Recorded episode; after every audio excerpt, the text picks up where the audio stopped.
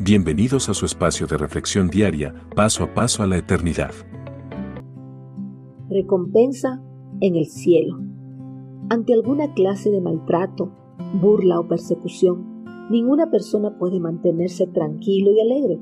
En su lugar le invade la ira y los profundos deseos de vengarse de los que les lastimaron, pagándoles con la misma moneda todo el sufrimiento que les hicieron padecer. Estos deseos de venganza y pagarles con la misma moneda en ocasiones también invaden a los seguidores de Cristo, pues no están dispuestos a soportar la injusticia de los hombres malvados y perversos. Pese que estos sentimientos sean justificados, no se deben convertir en acciones. En su lugar, debemos dejar todo en las manos de Dios, y especialmente si los maltratos, burlas y persecuciones son causadas por nuestra fe en el Hijo de Dios. Las persecuciones, maltratos y burlas a los hijos de Dios por parte de las personas malvadas que rechazan a nuestro Señor ha sido una constante a lo largo de los tiempos. Y esto podemos saberlo al leer las Sagradas Escrituras. En las páginas del Antiguo Testamento, como las del Nuevo Testamento, podemos encontrar a muchos siervos de Dios que pasaron penurias por servirle fielmente. Algunos sufrieron persecuciones, otros fueron maltratados, burlados e incluso asesinados. Pero pese a esos padecimientos, nunca perdieron la alegría de ser un siervo de Dios.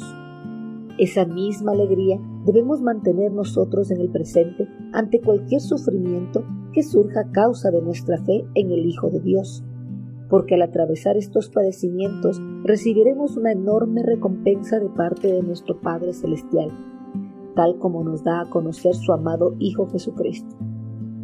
Dios los bendice a ustedes cuando la gente les hace burla y los persigue y miente acerca de ustedes, y dice toda clase de cosas malas en su contra porque son mis seguidores. Alégrense, estén contentos, porque les espera una gran recompensa en el cielo. Y recuerden que a los antiguos profetas los persiguieron de la misma manera. Mateo 5 versículos del 11 al 12.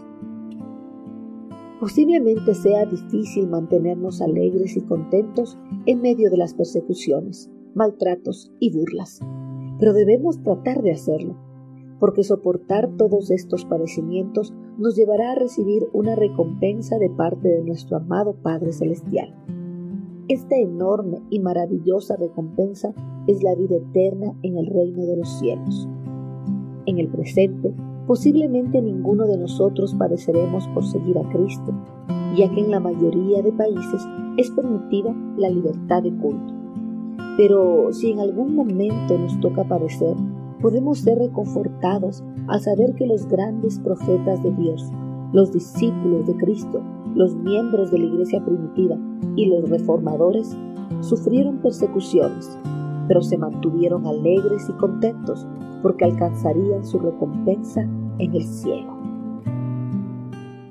Envíenos sus sugerencias y comentarios a nuestro correo electrónico ministerio.jesusislife.net. Este programa es una producción de Jesus